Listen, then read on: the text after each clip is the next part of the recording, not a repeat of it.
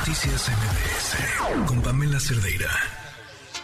Economía para todos con Sofía Ramírez.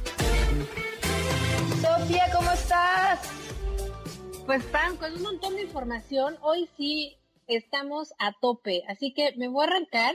y siento que te voy a traer la próxima vez más datos que tengan que ver justamente con esto que, que me encanta tu cápsula antes de que me toque a mí, cuando hablamos de la importancia de tener acceso al crédito, porque es brutal cómo vemos eh, que hay una mayor cultura financiera, fíjate, entre grupos de personas que normalmente no lo esperarías, son jóvenes, que son personas que no tienen un ingreso particularmente alto, o sea, porque generalmente están estudiando, estudiantes, que generalmente son jóvenes, personas que viven en localidades de tamaño medio, y cuando te digo que son las que en mayor proporción ahorran, no quiere decir que ahorren más pesos, lo que quiere decir es que como porcentaje de su ingreso, son aquellas personas que ahorran mayor eh, cantidad de dinero. Es decir, em, si yo soy estudiante y gano 10 pesos, voy a ahorrar, pon tú, 3 pesos. Pero si yo soy eh, una persona que trabaja, posiblemente esté ahorrando solo 2 pesos. Yo entiendo que esto tiene que ver con dinámicas eh, familiares, tiene que ver con que conforme uno se va acercando a la edad reproductiva, pues empieza a tener otro tipo de gastos, hay, hay una etapa en la vida de las familias donde pues no pueden ahorrar tanto como quisieran. Pero esto también es derivado de una educación financiera, Pam, que, que no se tradujo eh, en resultados inmediatos de la noche a la mañana, sino que desde hace, y te voy a decir algo que te va a sonar una locura, 30, 40 años, empezó a haber una... Eh, un movimiento para que a partir de la presencia de las oficinas postales en eh, los pueblitos, en las localidades más pequeñas, en ciudades de tamaño medio, tú pudieras ir a ahorrar en tu, em, en tu oficina postal. Entonces, pues ahí metías el dinero y era un poco más seguro que una tanda. Eso traducido a la actualidad te habla de que los jóvenes de entre 18 y 24 sean el grupo que más eh, ahorra, pues claramente no vivían en esa época, ¿no? Pero si no hubiera habido una generación de personas que conocieran la inclusión financiera a partir de ese tipo de medidas, hoy no estaríamos hablando de la importancia del crédito como un mecanismo para ampliar tu consumo, ampliar tu inversión, mejorar tu calidad de vida, etcétera. Entonces, creo que hace mucho sentido el regresar a este tipo de medidas de largo plazo porque pues sabemos que eh, claramente a, todos los gobernantes de México y del mundo les interesa ver resultados de sus políticas públicas en su administración, ¿no? Por eso les gustan eh, inaugurar obras grandes que se puedan construir relativamente rápido y decir, mira, esto es lo que yo hice, este es mi legado. Pero el legado, ese legado que no se ve, es el que acaba realmente transformando la vida de las personas y bueno, pues en ese sentido, es que les quería dar ese dato. Ahora, vamos a hablar de información económica del día de hoy. Fíjate que con cifras oportunas, es decir, las preliminares de la balanza comercial del comercio exterior de México,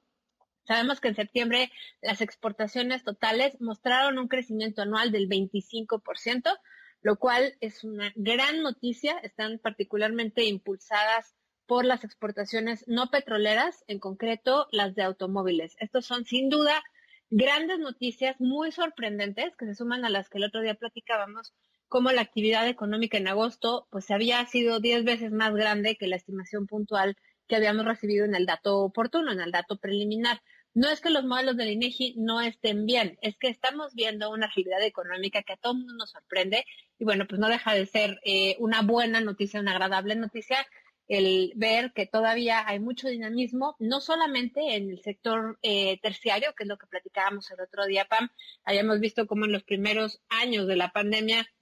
primero el sector primario, que es poquito, digamos, es 4% de nuestra economía, 3, 4% de nuestra economía, fue el primero en recuperarse literal en un par de meses porque alguien tenía que producir comida. Pero luego, muy rápido, eh, vimos cómo la reactivación y la recuperación económica eh, a lo largo de 2021 se dio justamente por la actividad secundaria, todas las manufacturas, la actividad industrial, las cadenas productivas vinculadas a Estados Unidos. Y ahorita recientemente ya estábamos viendo cómo se activaban los servicios. Bueno, pues un poco es lo que estamos viendo también en la balanza comercial. Vemos que por el lado de las importaciones, es decir, del lado de lo que nosotros como consumidoras y consumidores en México eh, estamos observando que podemos comprar del exterior, pues también subieron en 20%. Y algo que habíamos eh, venido identificando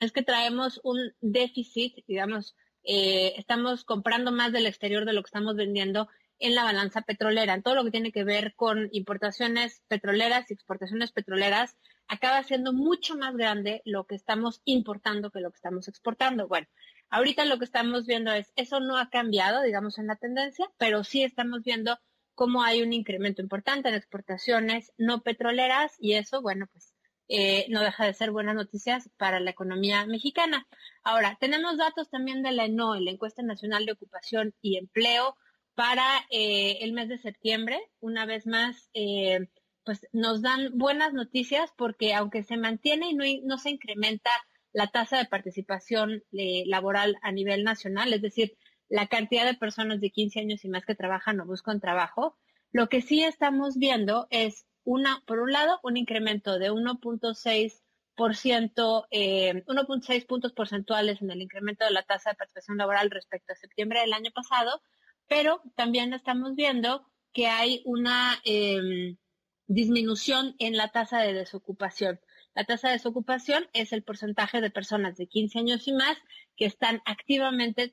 eh, buscando un trabajo, digamos, en las últimas dos semanas y eh, pues eso también es una eh, buena noticia. Sin embargo, bueno, pues hay cosas que no cambian, como por ejemplo la brecha por sexo en la cantidad de personas de 15 años y más que trabajan o buscan trabajo. Eh, esa sigue siendo muy cercana a 31 puntos porcentuales, porque 8 de cada 10 hombres trabajan o buscan trabajo, mientras que solo 4.5 mujeres lo hacen. Es decir, se cierra tantito la brecha, pero no es suficiente como para que más mujeres tengan acceso a un ingreso propio y por lo tanto acceso a una eventual bancarización, inclusión financiera, mm. que nos lleva a todo lo que tú hablabas hace un ratito, Pam. Y finalmente, en los últimos 30 segundos de la llamada, eh, me encantará comentar contigo el tema del eh, PIB.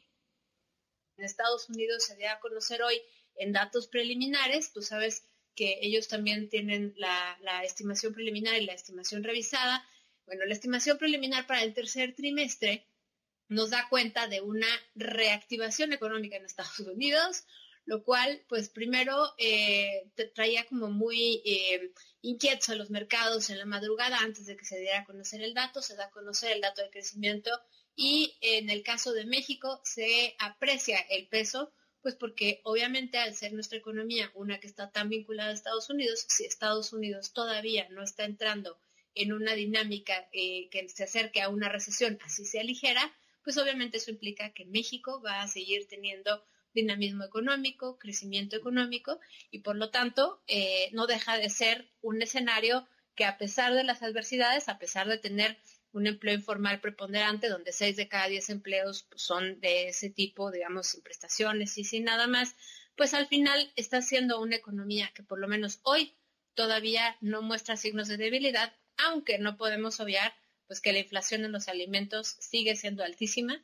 y estamos eh, carentes de un programa que nos permita pues atender de forma muy particular a aquellos hogares que realmente le están pasando muy mal porque no les alcanza con el ingreso que tienen para tener una buena alimentación. Con eso me quedo, Pam. Te agradezco el espacio y pues estamos al habla.